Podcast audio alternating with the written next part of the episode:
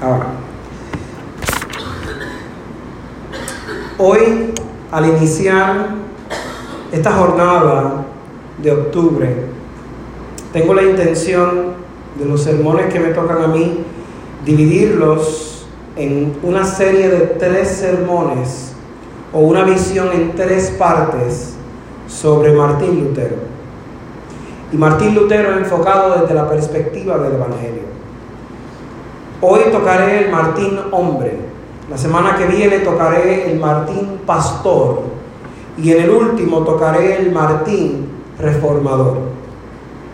La canción que escuchamos nos hablaba de cómo un ser humano normal, un adolescente, tiene la opción de decidir en su vida si va a quedarse estancado o va a luchar por vivir el propósito que Dios le ha regalado para él o para ella.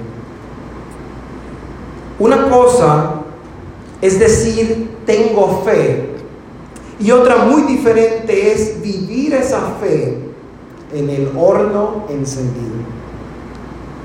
Cuando hablamos de hombres ilustres e importantes, vemos historias de personas y logros que nos pueden resultar increíbles.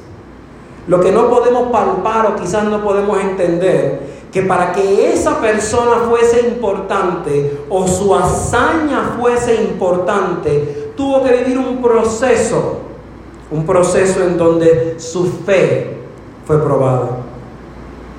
Hombres como Martín Luther King o Martín Lutero vivieron hazañas que no pasaron desapercibidas y que ellos no pensaron vivir. Cuando Martin Luther King exclamó frente a miles de personas su icónico discurso sobre tengo un sueño, ese grito provino después de haber peregrinado viendo el rostro de un pueblo oprimido, de un pueblo lastimado, de un pueblo cansado. Ese grito al final de la jornada no provino de tratar de ser el mejor académico que había, sino que trató de explicar cómo se sentían los que estaban oprimidos, maltratados y cansados en medio de un pueblo que se estaba desarrollando. Él como pastor y académico trató de reflejar en sus mejores palabras y utilizando su mejor discurso lo que Jesús trató de exponer en el Evangelio mucho tiempo antes. Pero el proceso para vivir allí fue un proceso de fe. Muchos siglos antes, Martín Lutero había exclamado las mismas palabras, pero no en un discurso, sino en sus escritos. Él trató de presentar en sus tesis un sueño, el sueño de una iglesia donde se vive única y exclusivamente de Dios, por Dios y para Dios. Podríamos pasar horas, días y semanas en seminarios, escuelas de teología, en distintos círculos pastorales discutiendo cuál es el mejor modelo de iglesia. Martín Lutero no pretendió hacer eso. Martín Lutero solamente estaba tratando de explicar lo que él estaba viviendo.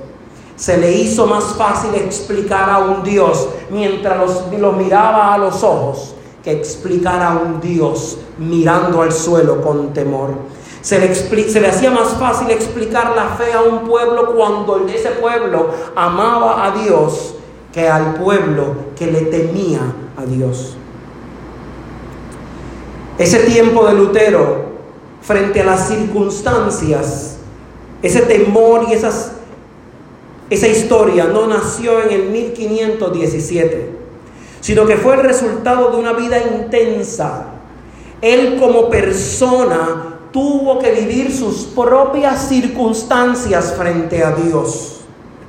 Esa fe que comenzó a construir desde niños fue lo mismo que Pablo presentó en el versículo 5 de la carta a Timoteo que leímos hoy, trayendo a la memoria, y cito, trayendo a la memoria la fe no fingida que hay en ti, la cual habitó primero en tu abuela Loida en, y en tu madre Eunice, estoy seguro que en ti también.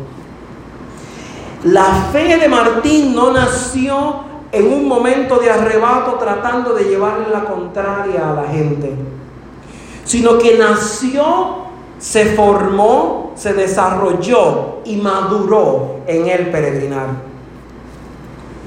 Todo gran sueño comienza con miedo. Escuche bien esta frase, se la voy a repetir otra vez.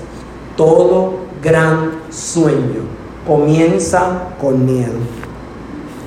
El miedo se convierte en un ingrediente interesante cuando usted tiene que tomar pasos trascendentales en su vida. Comienza usted a preguntarse, ¿lo haré bien? ¿Estaré tomando la decisión correcta? ¿Qué pensarán los que me rodean? Es necesario soñar para trazar los planes de Dios. Es necesario vivir ese sueño a plenitud. Muchas promesas de Dios son depositadas en nuestros sueños para que se hagan realidad. Esos sueños, esos planes o esas promesas tienen un punto en particular donde cumplirse, pero el miedo al fracaso hace que tú pienses en otras cosas. Walt Disney no hubiese fundado diferentes parques y creado tantas películas y personajes que nos han entretenido si no hubiese tenido un sueño y hubiese perseguido ese sueño aunque le costase la bancarrota. Sus primeros intentos inclusive lo llevaron a la quiebra, pero él creyó en su sueño. Se pasaba en vela de noche visualizando la meta. Cuando los competidores van a las carreras, sus entrenadores les piden que visualicen la meta. Lo que van a sentir cuando lleguen y crucen la meta. El yo soñar con ese momento permite que se alimente en mí una esperanza increíble. Es por eso que Habacuc dice en el capítulo 2, verso 3, aunque la visión tardara aún por un tiempo, mas se apresura hacia el fin y no mentirá. Aunque tardare, espéralo, porque sin duda vendrá y no tardará. La afirmación del Señor está tan fuerte que le dice, escribe esta visión en una tabla. Si usted le creyera y si yo le creyera al Señor, probablemente cogeríamos un diario y escribiéramos nuestros sueños y nuestras visiones. Y después de escribirlas, viéramos cómo con el tiempo el Señor toma un pincel y traza rutas seguras para que tú cumplas tu destino. Repito, aunque tardare, espéralo, porque sin duda vendrá y no tardará. El sueño puede tardar. Probablemente cuando tú eras pequeño soñabas con algo, ser algo, tener una profesión, soñabas con algo en particular. Y tuviste que esperar toda la niñez, la adolescencia, la juventud para ver tu sueño cumplido. Pero el que me dio el sueño sigue estando presente y él se asegura de que esa manifestación del sueño se dé en algún momento. Como personas, como seres humanos normales, nuestras vidas son marcadas al final del día. En nuestro primer amor, nosotros comenzamos teniendo mariposas en el estómago. Vivimos un amor apasionado, vivimos unas cosas bien interesantes, bien lindas. No sabemos ni qué hacer, ni qué pensar, ni qué decir. Creemos que el amor es todo, que todo es color de rosa, que todo es maravilloso y de momento alguien nos traiciona, nos hiere, nos lastima y entonces no nos gusta ni tan siquiera ver el día de San Valentín. No nos gusta ver absolutamente nada y nos volvemos los Grinch de San Valentín. No creemos en el amor y cuando otra persona se acerca con buenas intenciones, lo rechazamos porque no creemos en el amor. Pero al pasar del tiempo, esas marcas del camino hacen que aunque la vida se torne dura y complicada y desarrollemos miedos e inseguridades, nos dan lecciones valiosas que nos pueden determinar el futuro de nuestra historia y de nuestros sueños. Imagínense lo que Martin Luther King Jr. vivió cuando se movía de lugar en lugar tratando de predicar y de dar diferentes discursos. Él sabía que lo podían matar. Él sabía que el odio estaba creciendo. Él sabía que no lo soportaban muchas clases en los Estados Unidos. Él de noche seguro tuvo que vivir miedo, angustia, preocupación, falta de apetito y un montón de cosas que humanamente vivimos. Pero eso al final del día no lo detuvo, porque si él quería ver su sueño cumplido, él tenía que dar el primer paso, colocar la primera piedra. Él sabía que lo correcto era tener fe. Ahora imaginemos a Martín Lutero. Pegó las tesis con el fin de debatir como académico, no como reformador. Cuando él vio que la marea estaba subiendo alrededor de él o en torno a él, tuvo miedo, sintió pánico. Los que han visto la película de Lutero, me encanta la parte donde Lutero al final de la película está caminando con su esposa Caterina Bombora y de momento llegan unos soldados en lo alto de la montaña y él se mira donde Catarina, Caterina y trata de despedirse de ella y le dice que la ama porque se está preparando para morir, porque él sabía que ese día podía llegar. Al final de la historia eso no fue lo que ocurrió, pero el miedo estaba presente porque como ser humano él sabía los riesgos a los que se enfrentaba. Él sabía que sus escritos, su vida, sus sermones eran la consecuencia directa de su fe. Él no se podía quedar callado ni quedarse quieto esperando que Dios resolviera el universo, cuando Dios lo había capacitado y formado para marcar la historia.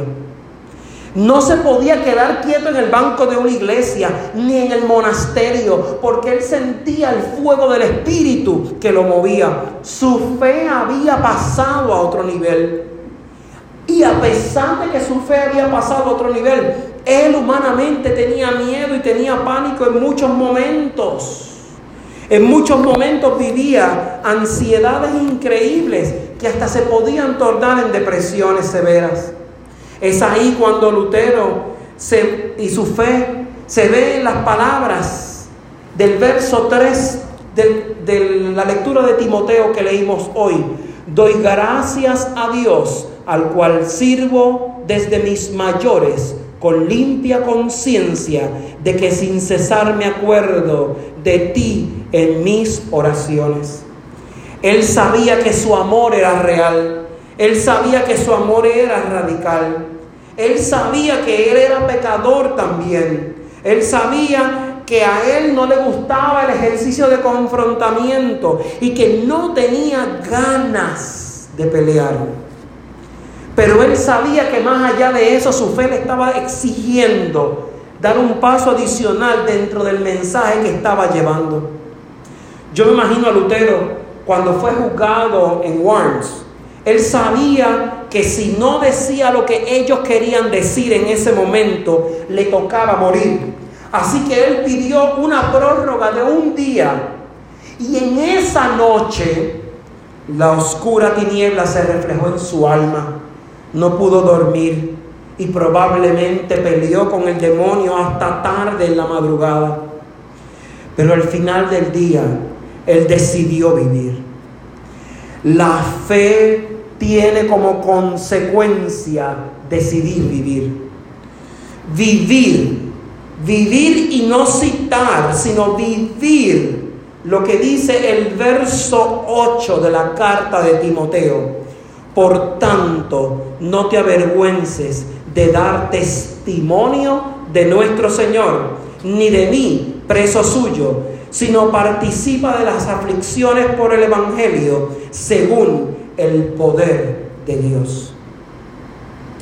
Lutero enfrentó temores al casarse, Lutero enfrentó temores al tener hijos, al educar a sus hijos. En la muerte de personas cercanas a él, él tuvo miedo, pero el miedo no limitó su fe.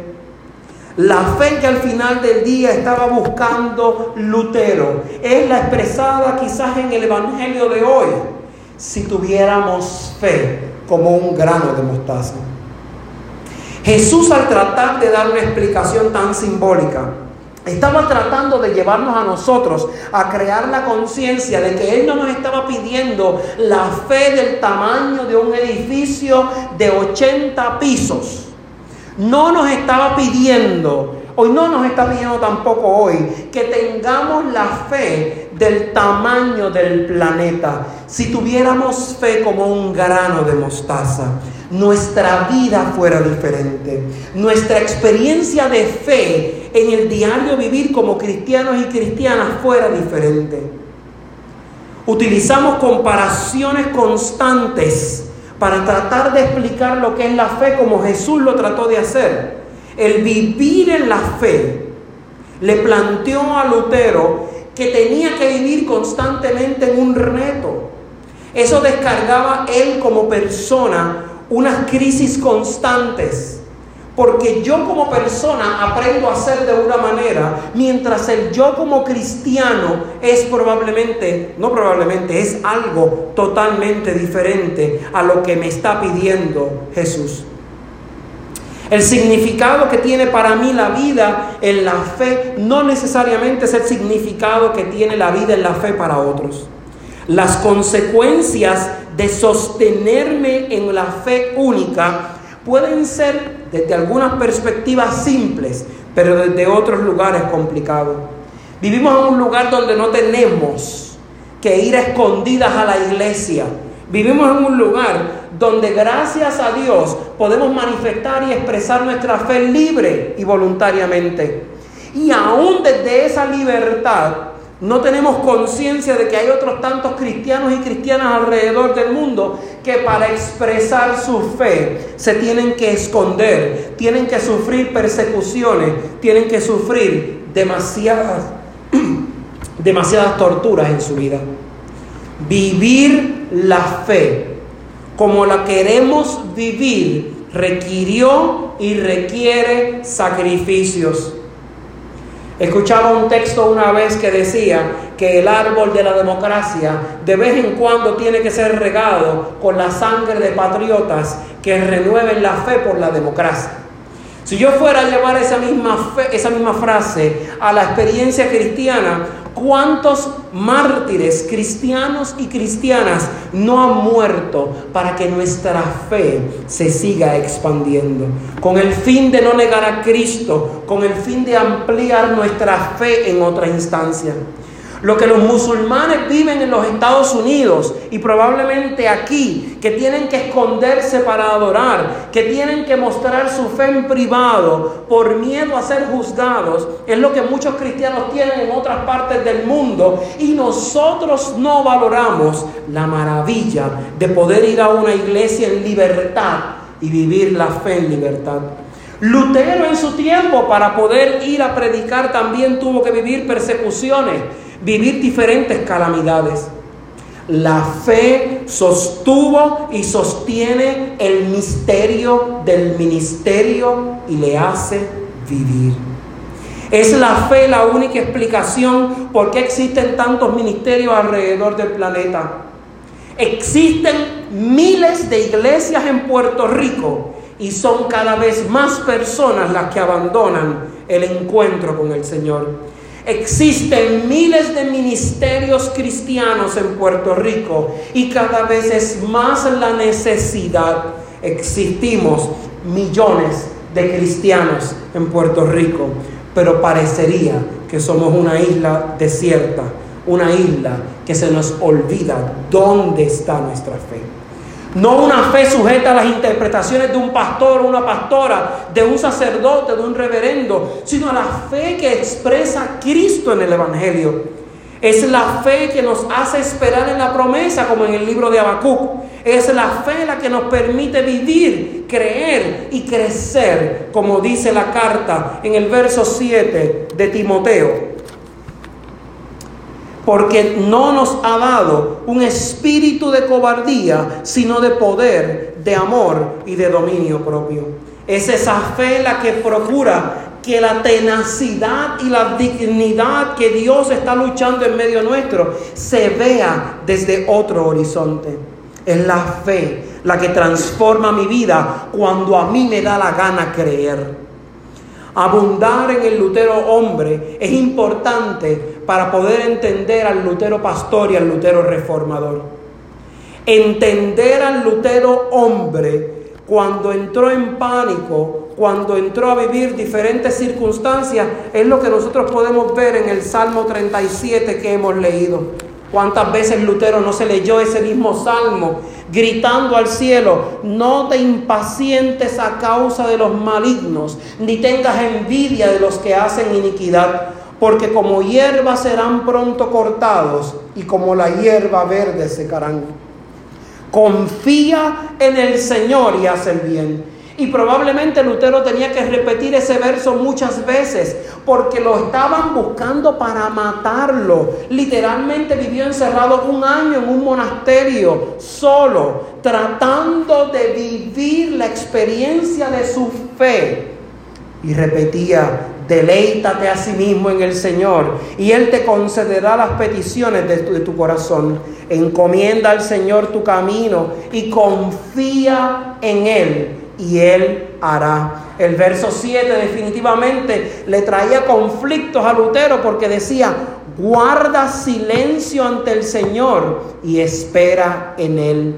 No te alteres con motivo del que prospera en su camino por el hombre que hace maldades porque los malignos serán destruidos, pero los que esperan en el Señor heredarán la tierra.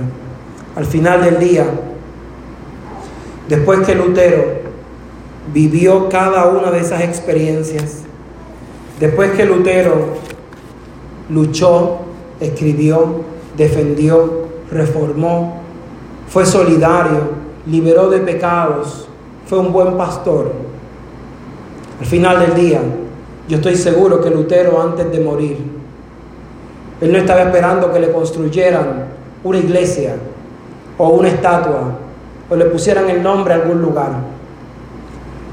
Yo estoy seguro que lo único que Lutero hizo fue lo que todavía nos falta por aprender. Que no hacemos lo que nos toca en nuestra fe y en nuestra vida cristiana para que alguien lo reconozca sino que lo hacemos como dice el verso 10 del Evangelio.